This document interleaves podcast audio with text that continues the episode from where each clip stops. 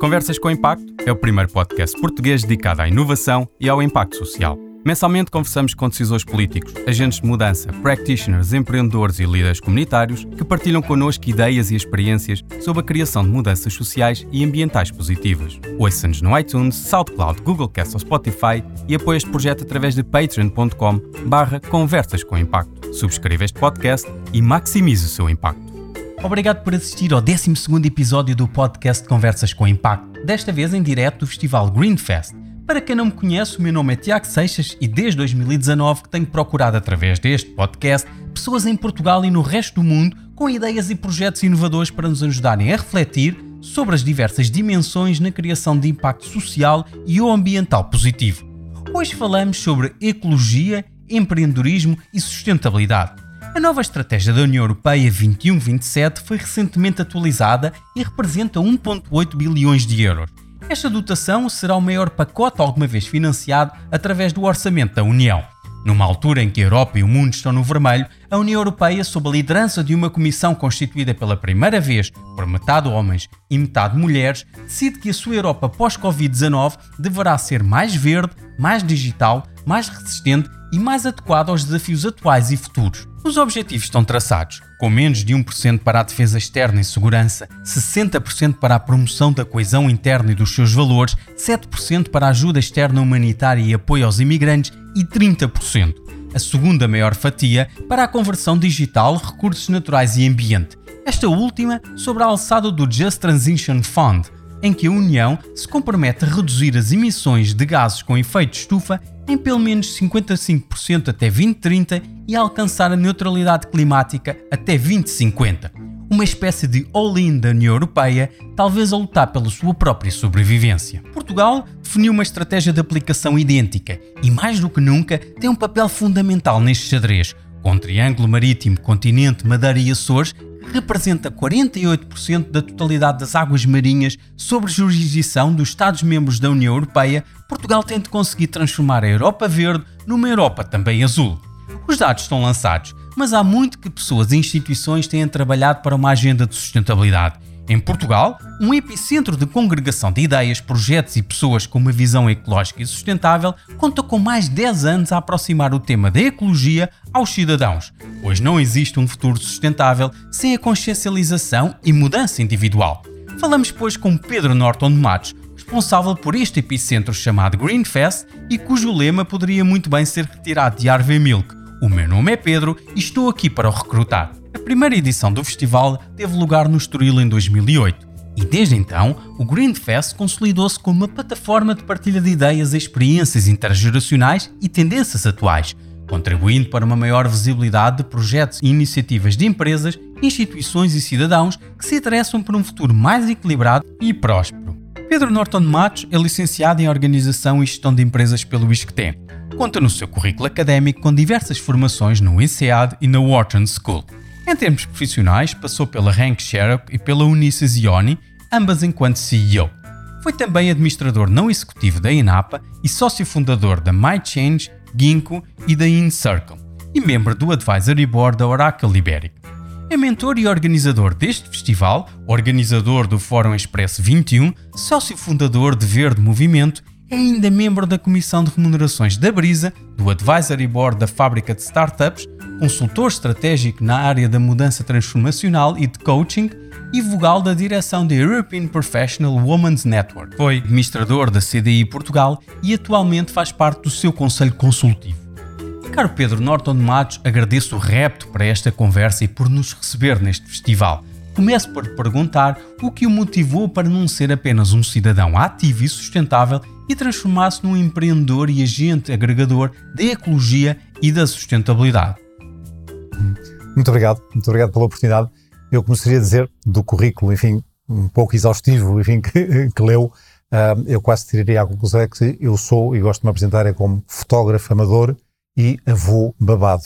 Uh, mas sim, mas estou de muitas outras coisas uh, e, de facto, o tema da sustentabilidade é um tema que me apaixona desde cedo, portanto, talvez pela ligação à terra, a ligação, eu tive a sorte, o privilégio de ter, desde a minha infância, muita ligação à terra, mas mesmo o contacto com a terra, e desenvolvi um gosto uh, pela uh, fauna e pela flora e, e, progressivamente algum conhecimento da fauna e da flora, nomeadamente em Portugal, e isso naturalmente ligou-me muito à natureza e aos ritmos da natureza e ao perceber que a natureza é um laboratório vivo que tem 4 mil milhões de anos e temos muito para aprender.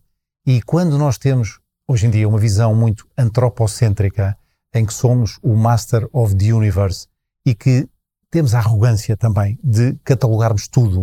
Uh, nós é que dizemos uh, quais são os bons e os maus animais, quais são os nocivos e quais não são os nocivos, e nas plantas quais são as ervas daninhas e não daninhas. E, portanto, há aqui uma uh, grande arrogância e às vezes prepotência e que a natureza, tal como Lavoisier referia, na natureza nada se perde, tudo se transforma.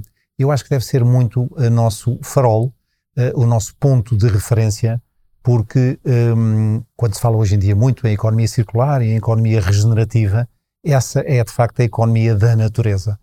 Um, e portanto, eu desde muito cedo que criei esse gosto, uh, paixão uh, pela natureza, uh, inspiraram-me depois também muito, estou-me a lembrar, um, olha, o Félix Rodrigues Lafuente, que tinha um programa que era O Homem e a Terra, e eu lembro de colecionar, enfim, todos, uh, em vídeo VHS, isto é de outra, do outro século, não é? VHS, depois o, o beta primeiro, depois o VHS, eh, depois os CDs um, e por aí fora.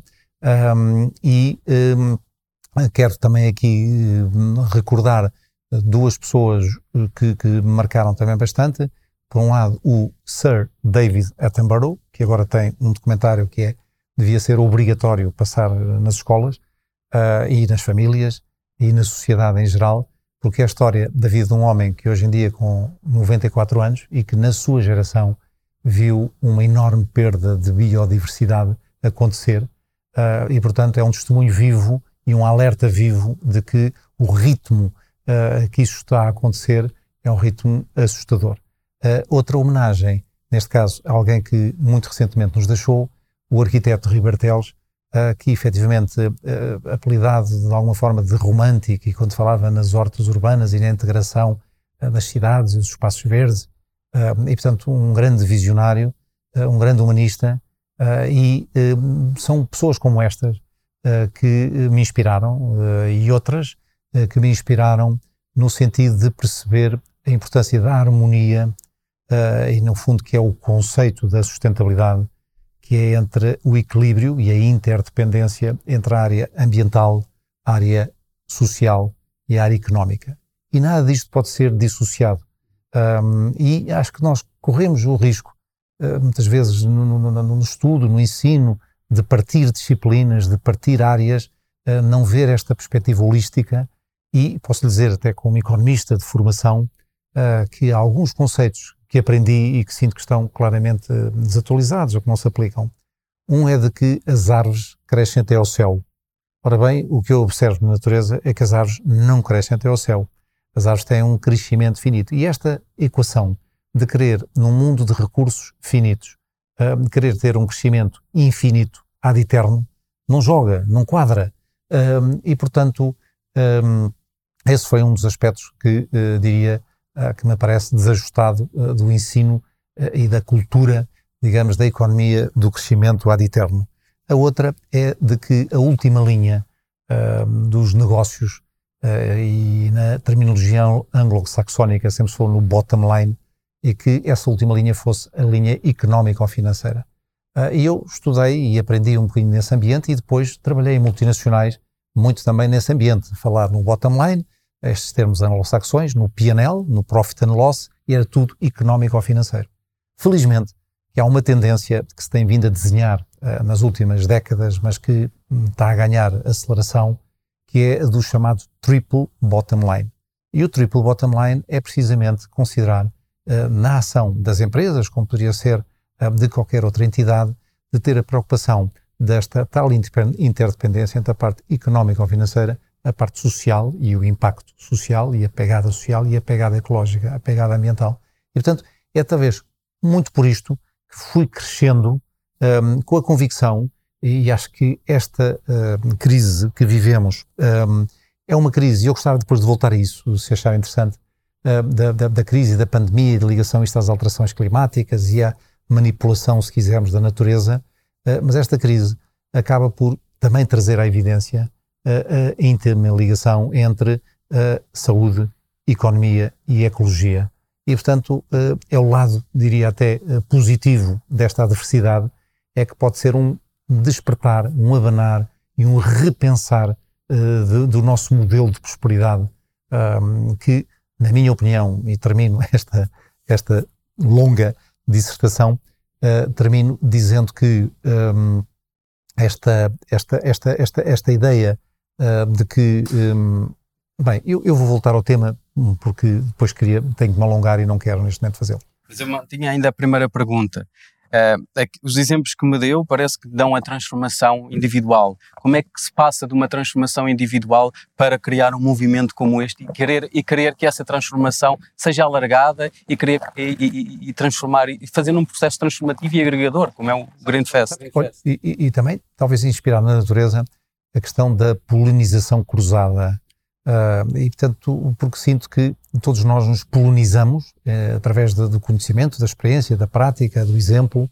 Um, e, portanto, eu senti-me também convocado um, a ter uh, também um papel de. Eh, porque acredito, efetivamente, que cada um de nós é um potencial agente de mudança. Desde logo, mudança e agente de transformação. Um, desde logo, transformar o nosso mundo, mas eventualmente também impactar o mundo de outros, como outros impactam o nosso mundo.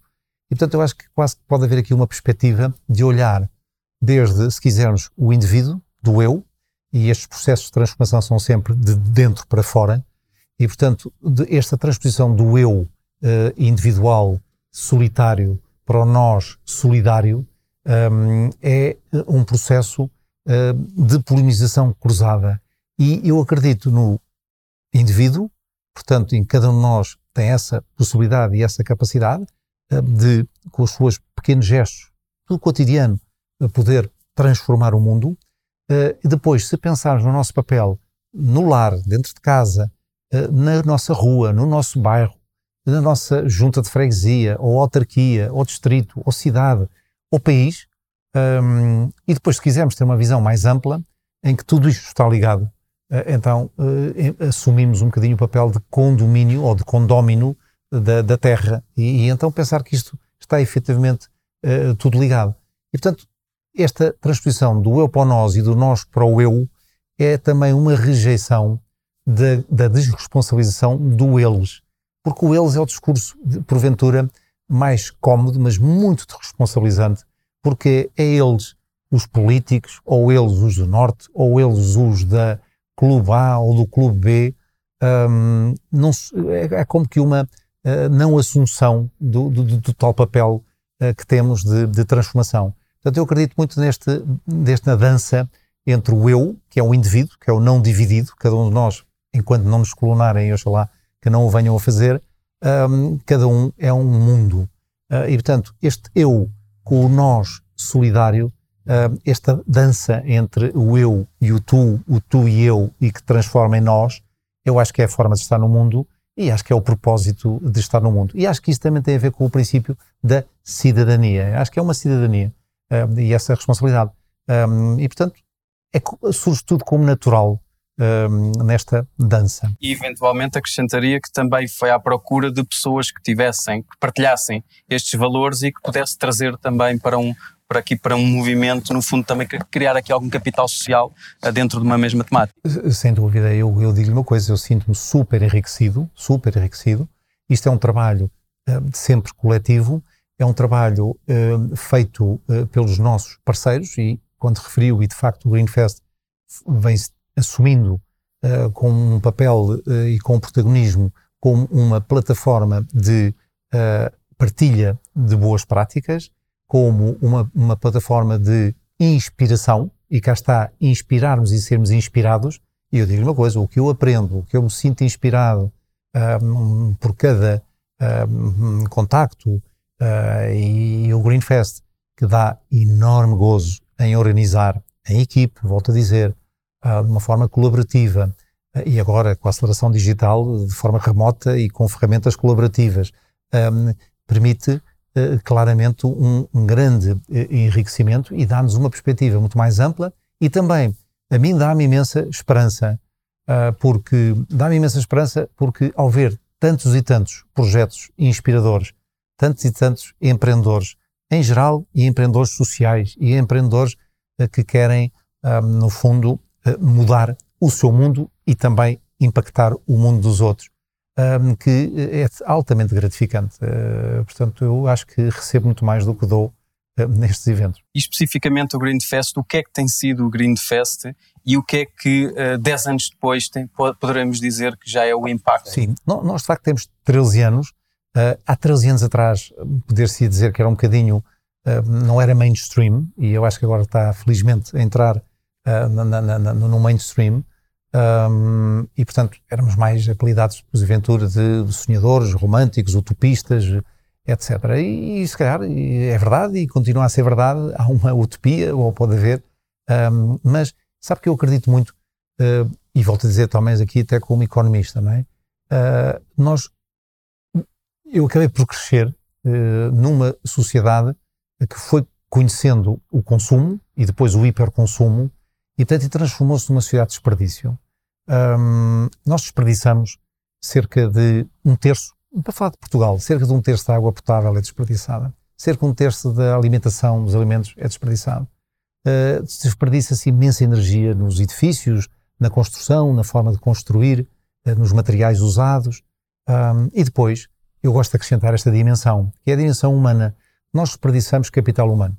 Nós desperdiçamos capital humano quando há, e eu também tenho formação nessa área, no coaching, soft skills e, e trabalho também nesses domínios, nessas vertentes, e então nós desperdiçamos, eh, às vezes por falta de envolvimento, por falta de motivação, por falta de retenção, de, de, digamos, e de valorização do talento, nós temos pessoas subutilizadas. Temos pessoas subutilizadas nas empresas, e eu vivi muito no mundo das empresas grandes e das multinacionais, onde isso até pode acontecer nas empresas grandes até com maior frequência, uma empresa pequena nota-se, um, numa empresa grande dilui-se, um, e que é o chamado, por exemplo, presentismo, presentaísmo, é, que é assim uma palavra inventada, o presentaísmo, que é as pessoas que estão presentes, até em algumas empresas talvez mais tradicionais, picam o ponto, ou mais industriais, ou mais uh, picam o ponto, estão presentes, um, mas estão ausentes, estão, não está lá a energia, não está lá a motivação, não está lá o alinhamento. Um, e, portanto, eu acho que é esta sociedade de desperdício, e falei na água, falei nos alimentos, falei na energia, falei nas pessoas, um, que temos aqui uma enorme oportunidade. Porque a partir do momento em que desperdiçamos menos, é uma forma de crescer.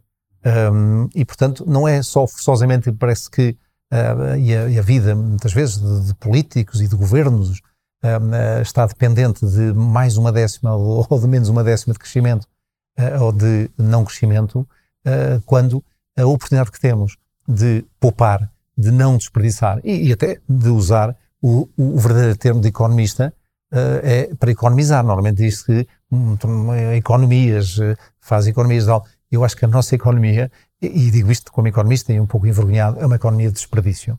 E, portanto, acho que temos aqui uma oportunidade enorme. E daí o conceito da economia circular e o conceito da, da, da economia regenerativa, de não desperdiçar um, e, portanto, de reintroduzir na, na, no circuito e, portanto, uh, fazer a tal transição entre uma economia linear e uma economia uh, circular. Greenfest, e a questão que faz do Greenfest e dos 13 anos do Greenfest. Portanto, tem sido um caminho, um percurso, um percurso também de muita aprendizagem. O movimento vai se alargando e nós próprios, de evento, temos vindo a passar a movimento, chegou a ser um evento anual, depois criámos mais eventos.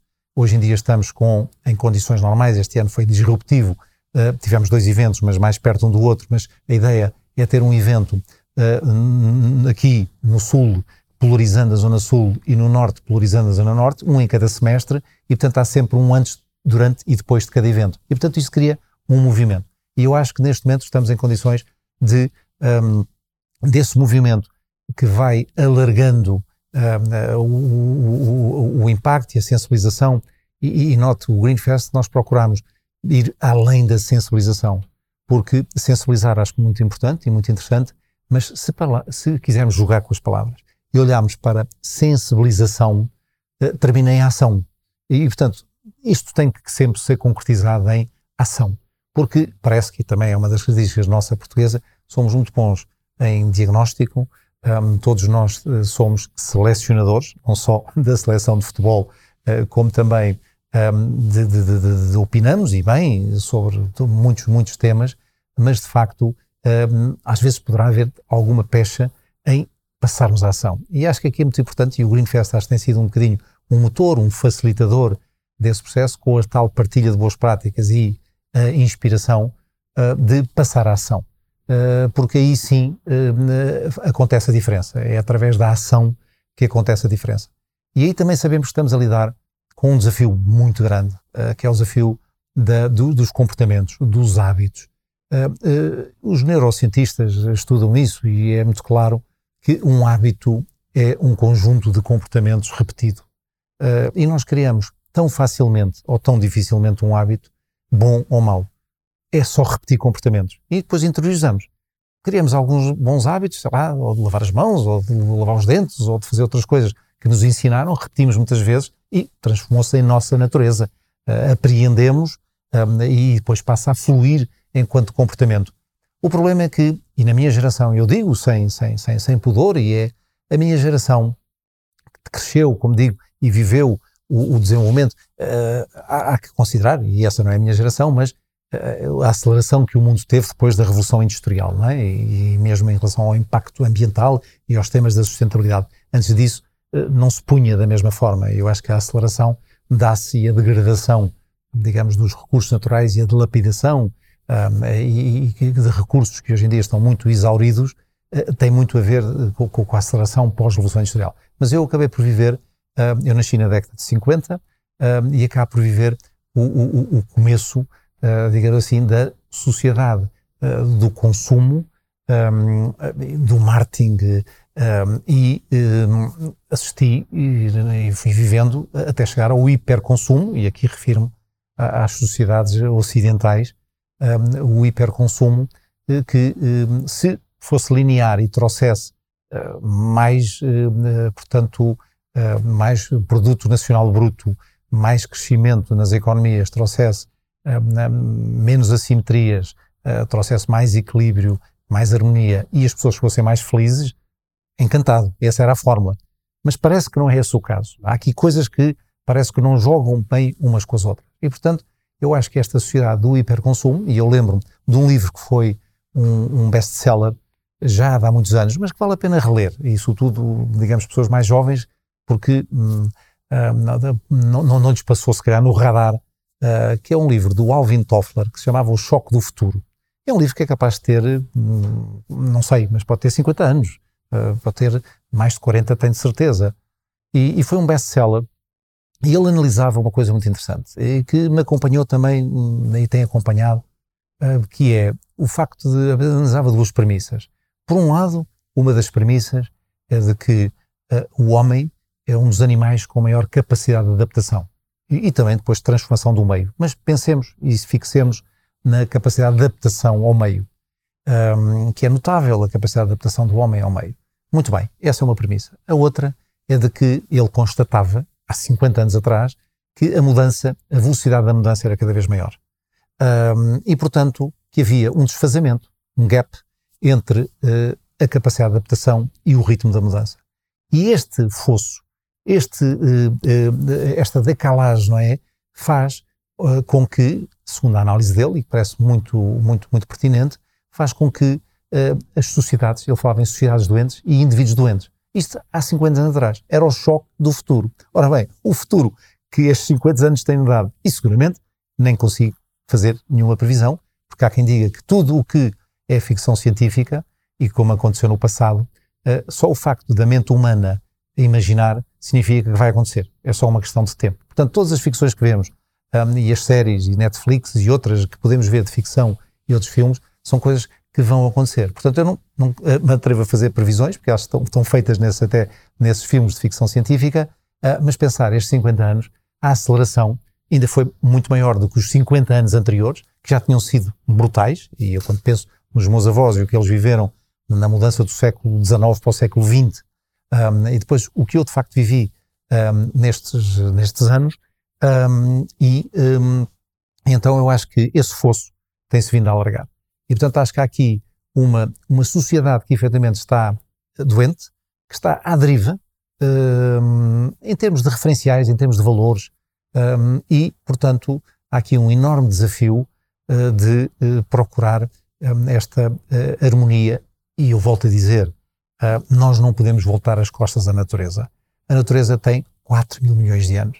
é interessante, por exemplo, que as pessoas façam exercício. Se forem ver todos os prémios Nobel, ou a maioria dos prémios Nobel, é olhar para os últimos 10 anos. Prémios Nobel de diferentes disciplinas, física, a economia, a ciência, a medicina, um, e vai-se ver o que consagra, em determinado momento, o conhecimento humano de ponta, é algo que a natureza já resolveu.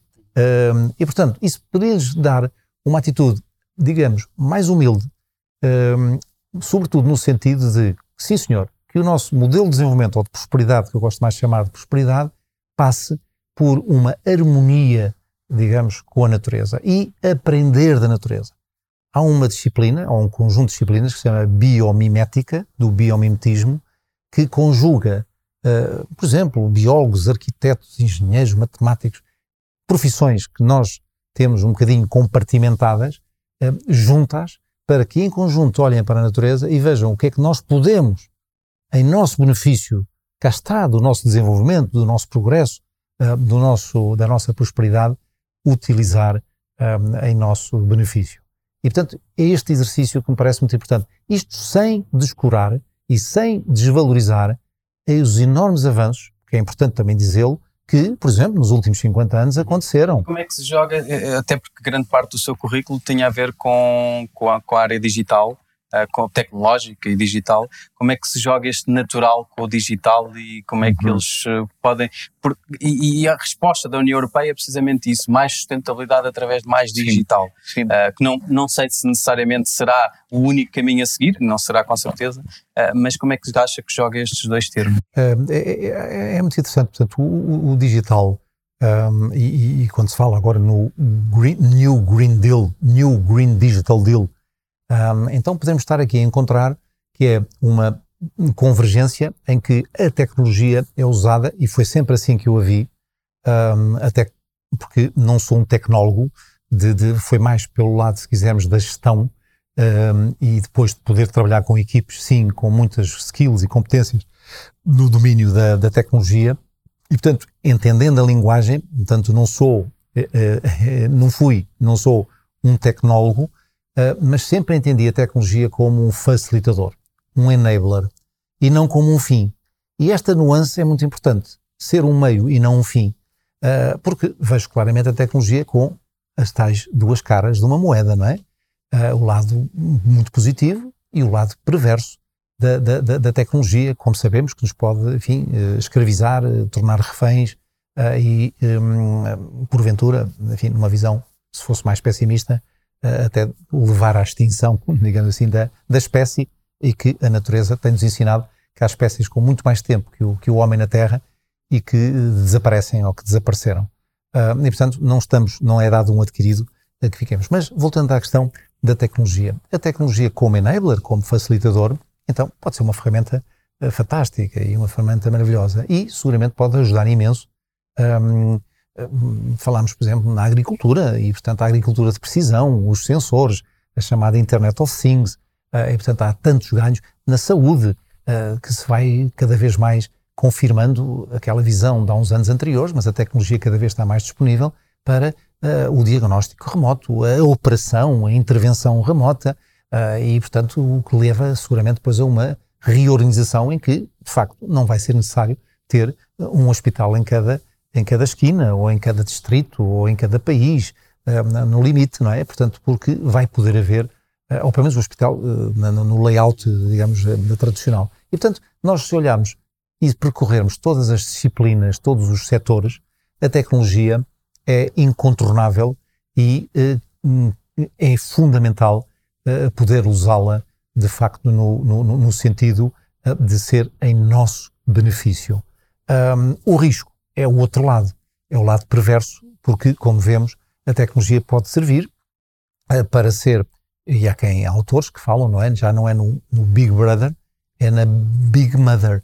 Portanto, com uma, uma, uma capacidade de, uh, debaixo da asa da tecnologia e de quem domina a tecnologia, uh, poder haver formas de privação da democracia ou de autocracia, de, um, de elites dominantes, de quem dominar a informação domina o mundo, quem dominar o conhecimento, e portanto, há, um, mesmo sem entrar nas teorias da conspiração, há, há de facto muitos riscos e perversões que a tecnologia uh, pode levar. A manipulação genética uh, entra e pisa terrenos da área da ética e da moral. E, portanto, há aqui terrenos de, perigosos da tecnologia.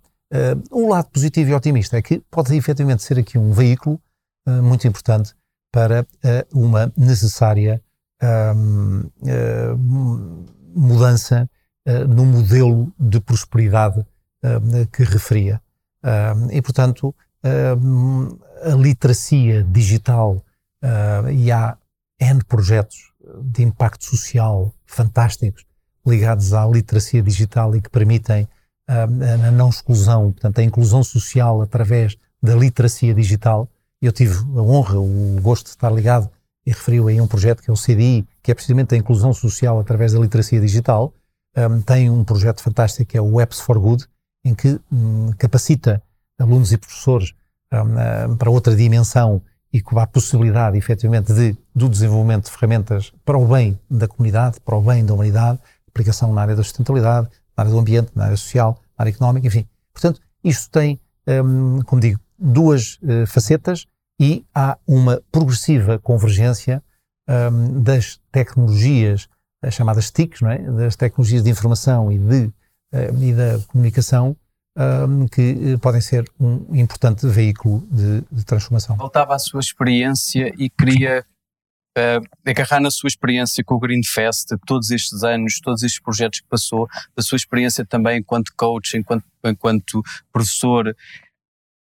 Que papel tem Portugal neste momento e qual é que serão abarcar tudo não será a melhor, a, melhor, a melhor estratégia. Portugal deve ter uma estratégia direcionada. A questão dos mares, a mim, do meu ponto de vista, e que será, que será é, é fundamental. São 48% que Portugal tem de toda, uh, em termos de costa económica da, da União Europeia.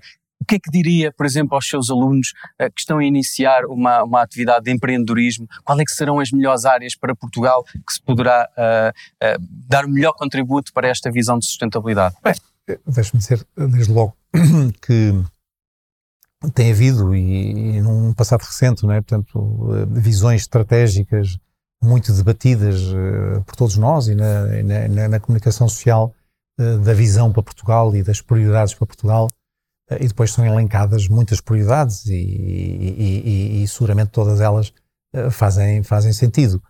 tivemos também uns estudos de, de visão estratégica dos clusters que, que, o famoso Porter, Michael Porter, e, portanto há naturalmente possibilidade de de, de, organizar e de sistematizar ideias e prioridades. Mas eu um, nem seria, nem sou, portanto, a pessoa mais uh, habilitada, enfim, para, para o dizer, ou estar aqui a, a dizer ou contradizer algumas das prioridades definidas ou estabelecidas, mas eu diria que no domínio da sustentabilidade eu acho que há um caminho grande a fazer porque a minha geração é uma geração que, e eu há bocadinho possivelmente ia nessa linha também de raciocínio, é uma geração uh, quase perdida para a causa da sustentabilidade.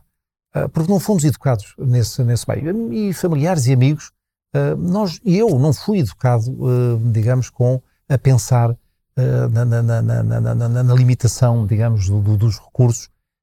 vivi, vivi uns anos de euforia e de euforia de consumo e de crescimento e de bem-estar e de enormes ganhos civilizacionais, a esperança de vida, a, a, a mortalidade infantil a baixar enormemente, o saneamento básico, enfim, a escolaridade, a educação, enfim, tantos ganhos. E, portanto, e nessa euforia, um, e, e, com muitos aspectos eh, positivos, um, de facto, eh, não fomos educados a pensar uh, na, na, na, poupança, não somos uma geração, uh, a dos meus pais ou dos meus avós uh, foi, era, a, a, minha já não tanto, e, e, portanto, a questão de desperdiçar aquilo que lhe referi há pouco, de sermos uma sociedade de desperdício, é uma constatação, portanto é factual, não é uma opinião.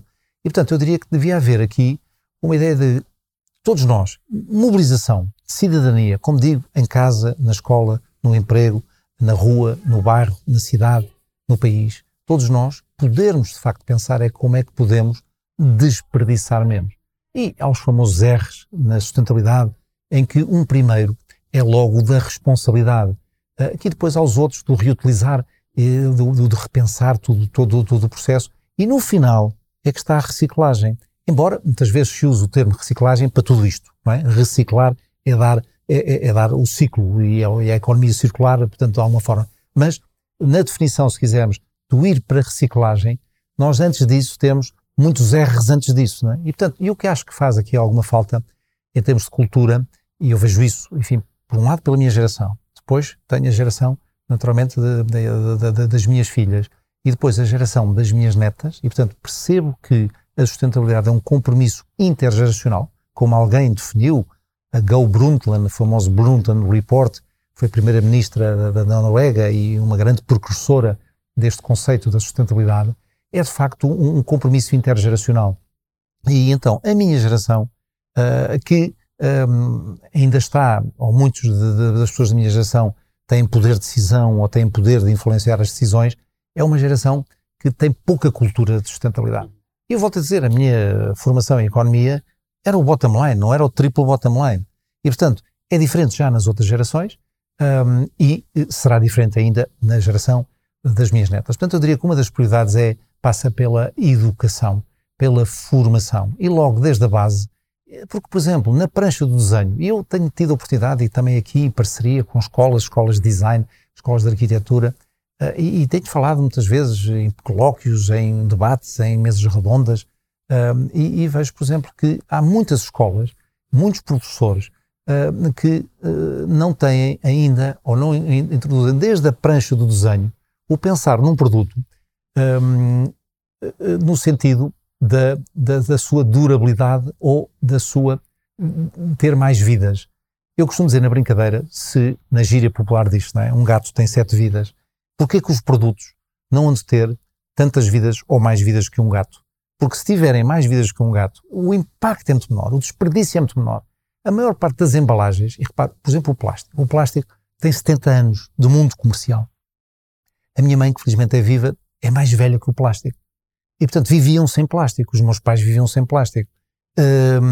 Nós, hoje em dia, não conseguimos viver sem plástico. Haveremos de saber viver e há muitas tecnologias e algumas promissoras e é onde ganhar escala no futuro e muitas delas discutem-se aqui em rúbricas do Green Fest, os G-Trends, por exemplo, os Green Trends, tendências que estão ou que marcarão o nosso, o nosso futuro, são aqui muito debatidas, mas de facto uh, nós hoje em dia não sabemos viver sem o plástico porque é muito funcional e porque a relação custo-benefício, mas a maior parte das embalagens de plástico que atravessam o mundo, consomem energia brutalmente, água, energia, transporte, poluição, tal, tal, tal, e são usadas, a maior parte das embalagens são usadas uma única vez.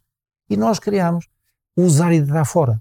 E este usar e deitar fora, o descartável, uh, é uma cultura uh, que acho que começou uh, historicamente, li-se alguns, não sei se começou com os dodotes ou se começou com as fraldas descartáveis, eu ainda sou do tempo de as minhas filhas de fralda de pano e depois foram para, para, também para, para as fraldas descartáveis, mas este descartável começou-se a aplicar a tudo, até, e aí perniciosamente, em termos de sociedade, a descartarem-se pessoas e relações uh, e, e, ideias um, e causas de uma forma uh, igualmente rápida e, sobretudo, porque está eh, eh, com um vício aqui de, origem, e é mais um raciocínio económico pernicioso, que é a obsolescência programada.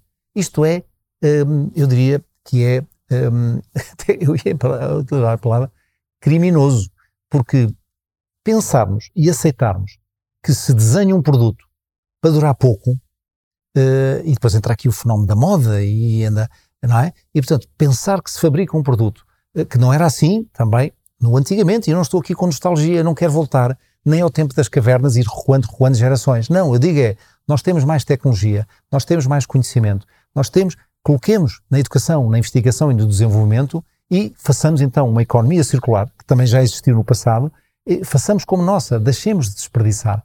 Porque a obsolescência programada, este tal vício que enferma a nossa economia, um, é uma coisa absurda. Mas a maior mudança tem que estar do lado de quem, de quem a define ou de quem a consome?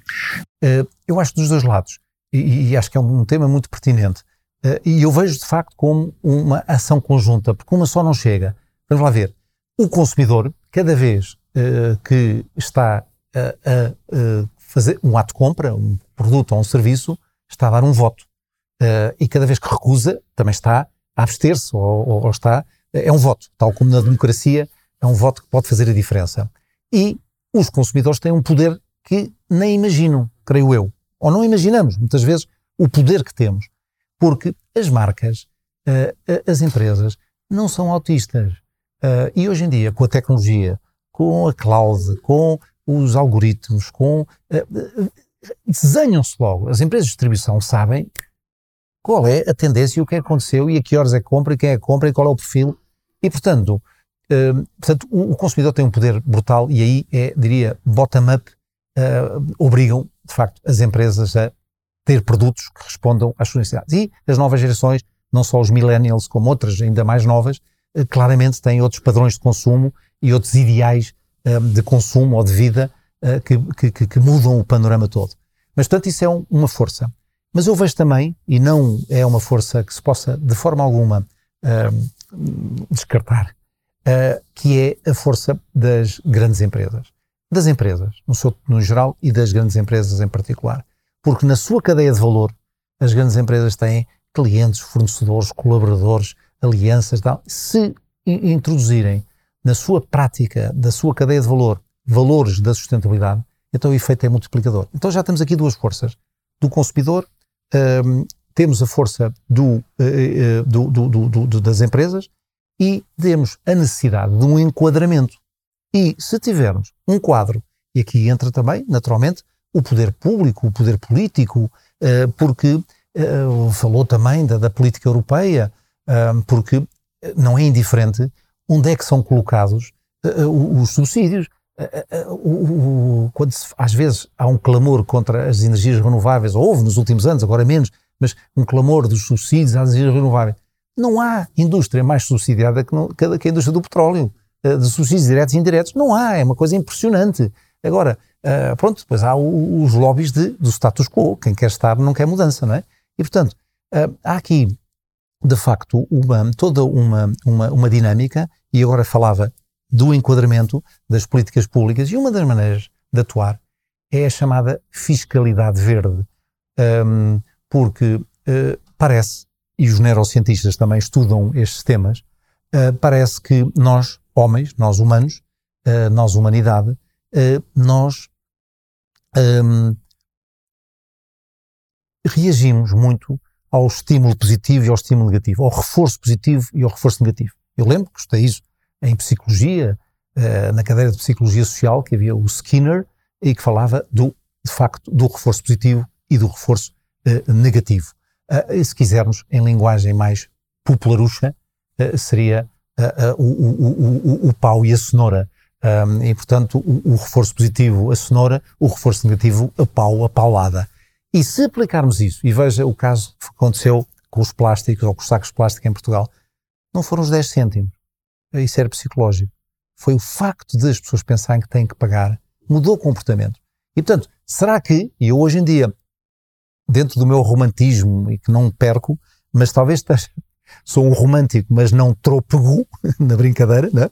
mas não tropo, uh, uh, uh, parece que, então, quando se vai ao bolso, quando se mexe no bolso, seja para colocar lá eh, dinheiro, e parece que, infelizmente, eh, o dinheiro é aqui, continua a ser aqui um, um, uma, uma, uma, religião. quando entra dinheiro ou sai dinheiro, parece que só aí é que nós um, nos apercebemos.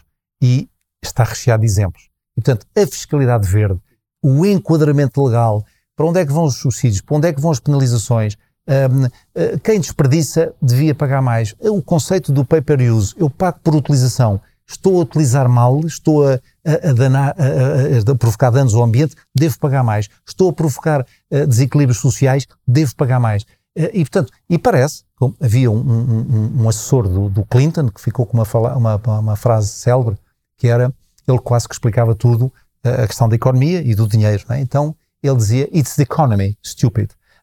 porque parece que quando não percebemos as coisas, parece que infelizmente lá vem a religião do, do, do dinheiro uh, e uh, que nos condiciona. Mas se for essa, então que condicionemos comportamentos, uh, eu seria mais a favor do incentivo do que a penalização, mas eu acho que precisamos das duas coisas. Precisamos de pau e precisamos de cenoura. Caminhando já para o final da, da, desta, desta, desta conversa, uh, falamos muito de economia circular e a sustentabilidade nem sempre é só a, questão ambiental.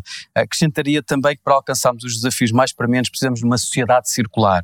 O que é que é uma sociedade, o que é que poderá ser uma sociedade circular? Uma, uma sociedade que é capaz de possibilitar a todos e a todas a possibilidade não de ser a resposta, mas de fazer parte uh, do movimento também, de poder fazer parte da mudança, de poder interagir. E isso tem em conta, já falámos aqui neste podcast, da diversidade, das pessoas, da diversidade fazer parte do processo de mudança e também o empreendedorismo estar associado à diversidade. Como é que vê, como é que o Green Fest está associado também a estas questões uh, do impacto social e, da, e da, do fator da diversidade enquanto fator de sustentabilidade também. Pois nós de facto vemos, eh, temos a tal perspectiva holística, eh, integrada, interdependente, percebemos que há relações de causa e efeito interligadas eh, e interrelacionadas.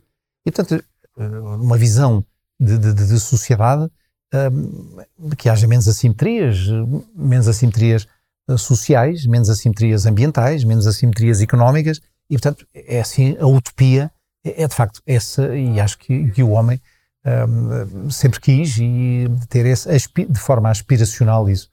O que é que eu acredito? Eu acredito muito, eu acredito nas pessoas e deixe-me dizer que os, as minhas áreas de interesse é um triângulo equilátero, interesse uh, e das minhas atividades variadas, uh, profissionais, e às vezes nem posso chamar profissionais, porque são, são, são, são, são feitas uh, como se fosse também um hobby, não é? E são feitas com, com, com, com, com, com não é? Uh, e então é um triângulo, e nesse triângulo está a sustentabilidade, está o empreendedorismo e está a área do capital humano, do, do, dos soft skills, da liderança, das equipes de alto desempenho. E, eu sou um estudioso e um interessado, um aprendiz nesse domínio, e nesse triângulo eu vejo sempre as pessoas no meio. E, portanto, uh, por tudo tem a ver com pessoas e com comportamentos. Repara, a sustentabilidade, já vimos que é uma questão muito comportamental, os necessários uh, mudanças de estilo de vida que as novas gerações são capazes de fazer e a minha geração não fará ou dificilmente fará, um, mas uh, a sustentabilidade, por definição, o empreendedorismo é claramente uma questão comportamental, uma questão de atitude e a questão das soft skills, do capital humano, da liderança, tem a ver com pessoas. E, portanto, eu vejo muita sociedade, um modelo de sociedade, eu gostava de ver que, se, que fosse este triângulo, um, que um, o empreendedorismo, que houvesse uma grande um, e nós temos uma, uma, uma, um ADN, se quisermos, da, da, nossa história de empreendedores. E que não percamos isso, acho que tem havido até uma aceleração nos últimos anos, e que agora esta crise de repensar muita coisa, de redesenhar, que deixa e está a deixar uma marca social muito forte, não é? E, portanto, eh, temos que nos mobilizar, e a convocatória é esta, que nos mobilizemos enquanto cidadãos para um, num um esforço de, de, de, de reconstrução uh, que passa, uh, e cá está, por uma sociedade mais uh, solidária, um, mas há riscos, atenção, porque falou e muito bem, há a bazuca europeia e de, noutras economias há bazucas para a retoma um, pós-pandémica.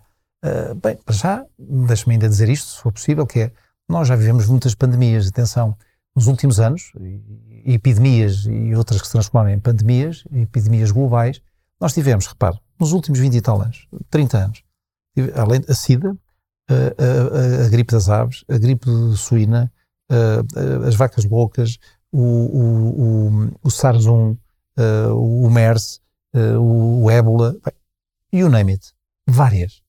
Um, agora temos esta, uh, que tem também características uh, peculiares. Uh, os próximos 20 anos os, os, os virologistas preveem, parece que não é difícil, não é nenhuma bola de cristal, que vai haver várias outras pandemias. o risco existe. E há uma ligação com a manipulação e com o nosso estilo de vida. O facto de comer como comemos no mundo ocidental e num mundo que se vai ocidentalizando ou num mundo que vai ganhando acesso a, ao consumo. Uh, e é sabido que quando tem acesso ao consumo, uh, qual é o perfil de, de, consumo que acontece na China ou noutros países da África ou, ou em qualquer parte do mundo, uh, que, que, que, como aconteceu no Brasil e acontece no Brasil, e quais são os padrões de consumo. Mas para alimentar um, esta população e esta demografia com esse tipo de hábitos é incomportável.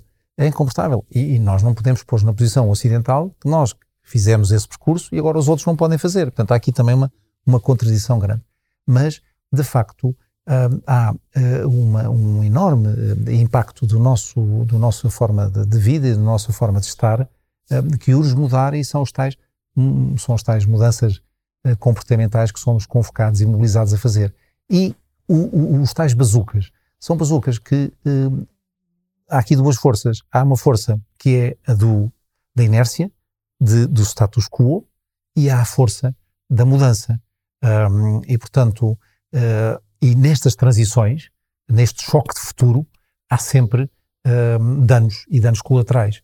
E, portanto, uh, há um discurso de que, sim senhor, mas agora o mais urgente não é o verde ou não é o, e tal, agora é uh, It's the economy, stupid, um, e, e, portanto é fazer o que sabemos fazer e é tentar fazer o que se fazia antes, e não é para aí que podemos ir, claramente.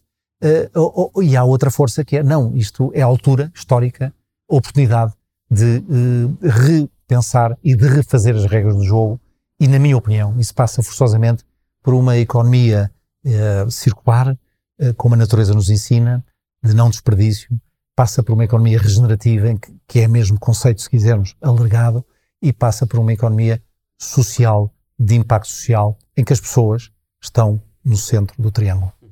Agradeço a sua participação e pedir-lhe que nos deixasse alguma recomendação, um livro, um podcast, um projeto uh, ou um futuro convidado para este programa que considere ter impacto positivo para deixarmos também de inspiração aos nossos ouvintes.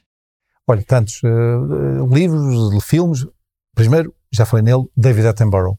94 anos de vida, uma experiência em primeira mão uh, de alguém que teve, o, digamos, o privilégio de viajar pelos cinco cantos do mundo e traz-nos um testemunho um, muito lancinante, de alerta, de urgência, uh, mas também de esperança. E, portanto, vale a pena ver porque termina com palavras de esperança, que eu gosto também de terminar a análise de algumas das nossas assimetrias. E, portanto, filme, desde já esse, e que devia ser obrigatório nas escolas. Nós, no fim da semana, temos sempre nos nossos telefones, nos nossos smartphones, eh, uma média do tempo que usamos durante a semana, durante o dia tal. E às vezes surpreendemos, epá, tive tanto tempo ao telefone, eh, a estatística está lá. Uh, e um, eu só peço é o seguinte, uh, muito menos do que nós gastamos ao telefone por dia, custa, uh, em termos de tempo, é o tempo de ver um filme numa hora, vê-se um filme do David Attenborough, que é um testemunho de vida e é um alerta e é uma e estão lá Quase uh, as palavras eu ele utiliza a palavra testamento na, na... Eu, não me recordo uh, da palavra testamento em si mas claro mas pode ser porque é uma herança. Portanto ele no fundo uh, e é o tal conceito da sustentabilidade. Nós recebemos algo emprestado usamos e deixamos portanto um legado. E portanto há aqui uma herança há aqui um testamento há aqui um agora é um, um, um, livros digamos muitos eh, de repente estou-me a lembrar de um que já saiu há uns anos, eh, mas é do Daniel Goleman, que é conhecido como o pai da inteligência emocional e depois da inteligência social, uh, e depois escreveu um livro que é a inteligência ecológica, uh, e portanto que é uma outra dimensão da inteligência e que, dentro da perspectiva das múltiplas inteligências, e portanto, e, o Checo do Futuro, ler um livro que tem 50 anos, que falava de um futuro um, que, que, que, estava a entrar em choque, que estava a provocar doenças individuais e doença, e não falamos aqui na saúde mental, doenças individuais e doenças eh, da, da, da, da, comunidade. Depois, em relação a algum convidado para o podcast, olho muito. Eu acho que aqui no Greenfest tem imensos, imensos, imensos exemplos de, de, de, de, inspiração e de todas as idades e de grupos, portanto, de diferentes grupos etários. Eh, e eu acho que seria interessante alguns dos ativistas mais de, resilientes, não é? E, e, têm passado aqui também pelo Greenfest, e neste Greenfest também, a Luísa Schmidt, um, o Carlos Pimenta, eu, não quero estar a singularizar porque são tantos, tantos, tantos exemplos, mas portanto são exemplos de resiliência e de bandeiras que há muitos anos uh, clamam, uh, porque se, e, e, e, depois gente muito nova, muito mais nova, a gente ligada a, aqui ao Youth Climate Change, o Zero Waste e tantos outros movimentos de economia circular, de gente nova, de gente jovem, de empreendedores que, que colocam a sua energia, o seu entusiasmo e o brilho dos seus olhos nos projetos que estão a perseguir e, portanto, uh, claramente uh, tem aqui muitos potenciais, muitos potenciais convidados para podcast. E eu, com gosto, posso lhe fazer uma lista de sugestões, aqui lhe deixo uma lista de sugestões, porque isso para nós, deixe-me dizer, talvez para palavras finais da minha parte, é que é brutalmente gratificante em termos Greenfest, acredite, e cada caso é, é motivo de, de, de grande regozijo. Um, e temos muitas e muitas histórias, e ao longo de 13 anos, como deve imaginar, temos muitas histórias de uh, pessoas ou projetos que foram tocadas, foram, uh, digamos, uh, na tal polinização cruzada, tiveram aqui um pólen criativo e, e reprodutivo e os seus projetos pessoais ou profissionais tiveram ou ganharam um boost ou constituíram alianças e tudo mais. E um, é, é, altamente gratificante. Eu digo que, que, que, que, e isso acontece. Acontece com, com N, N exemplos de, de, de, de, pessoas e de projetos que o Greenfest tem ajudado, eh, como a mim, eh, eh, muitos e muitos projetos que me tocaram e me abanaram. Mesmo para terminar, o objetivo deste podcast é que os nossos convidados saiam connosco da atmosfera terrestre e nos ajudem a ver o mundo em perspectiva para os próximos 10 anos, como propõem os ODS das Nações Unidas. Assim, antes de terminarmos, pergunto-lhe como nos imagina daqui a 10 anos e qual o seu papel e o papel do Greenfest nesse desafio. Uhum. Ora bem, 10 eh, anos. 10 anos a eh, este ritmo é de facto uma, uma, uma, uma eternidade. Os ODS, o 2030, uh, temos que ter a consciência disso. Esta esta crise uh, pandémica uh, colocou o mundo de pernas para o ar, uh, porque cá está, mostrou quando tudo está ligado, não é? Da mesma forma que encontramos microplástico em todos os oceanos e em todos os continentes, também desta forma esta pandemia juntou-nos, ou está a juntar a todos, uns com mais incidência do que outros, partes do globo, mas é, uma, é, uma, é, uma, é uma demonstração uh, de efetivamente da, da, da, de quão pequeno e quão únicos e que uh, em, em quão únicos somos. E portanto, o, o, o 10 anos e os ODS, eu diria que temos de ter a consciência uh, que este upside down, este mundo de pernas para o ar, alguns objetivos ficam mais difíceis quando, está a falar de, quando falamos de acesso à saúde, porque do fundo os ODS é uma cartilha de direitos humanos e direitos universais. O acesso à água, o acesso à educação, o acesso à saúde, a fome, e infelizmente, infelizmente, se, se associarmos uh, os efeitos de tsunami desta uh, pandemia que paralisou economias uh, mundiais e se juntarmos as alterações climáticas e os refugiados do clima que nestes próximos 10 anos vão aumentar, então há aqui uma combinação de facto explosiva e outros vírus que virão seguramente porque tem a ver também com a forma como estamos a manipular a, a natureza e há quem ridicularize esta teoria, mas para mim é mais do que evidente que a perda de biodiversidade, e vejamos, veja-se o, o, documentário do, da, da, vida e obra do, do David Attenborough para se perceber isso, uh, que tem uh, ligações diretas, de facto, às, a, estas, a, estas, a estas epidemias e ao recrudescimento de, de algumas delas. E, portanto, 10 anos, os ODS, alguns deles estão mais difíceis, o que só faz pensar o seguinte: temos que acelerar. E, portanto, não, se há coisa que este, eh, este, este momento, que para muitos de nós foi o episódio eh, mais, eh, portanto, de maior mudança no nosso cotidiano, esta, esta, esta, este efeito que estamos a viver e que estamos em plena vivência, se há algo que de facto traz é também o, o poder abanar e repensar. E esse repensar passa por um acelerar desta agenda. E, portanto, eu gostaria muito de ver acelerar este processo da, da, da, do, do, triplo bottom line, do caminho para a sustentabilidade, uh, da cidadania ativa e, e participativa. Um, e, portanto, eu também quero terminar com palavras de esperança. E a minha esperança, também pessoal uh, e de, cidadão, uh, eu gostava muito daqui a 10 anos de estar a ver as minhas netas uh, adolescentes ou pré-adolescentes, ou entrar na adolescência uh, e, e, a estar a encontrar uh, um mundo onde possam ser felizes e fazer felizes os outros. Muito obrigado. Muito obrigado. Obrigado por ouvir o Conversas com Impacto. Poderá aceder aos links para as iniciativas e recursos referidos neste podcast em conversascomimpacto.pt, onde poderá deixar também os seus comentários. Siga-nos no Facebook, Instagram ou LinkedIn, onde publicamos todos os meses um novo episódio e novas ideias para ajudar a criar o máximo de impacto positivo.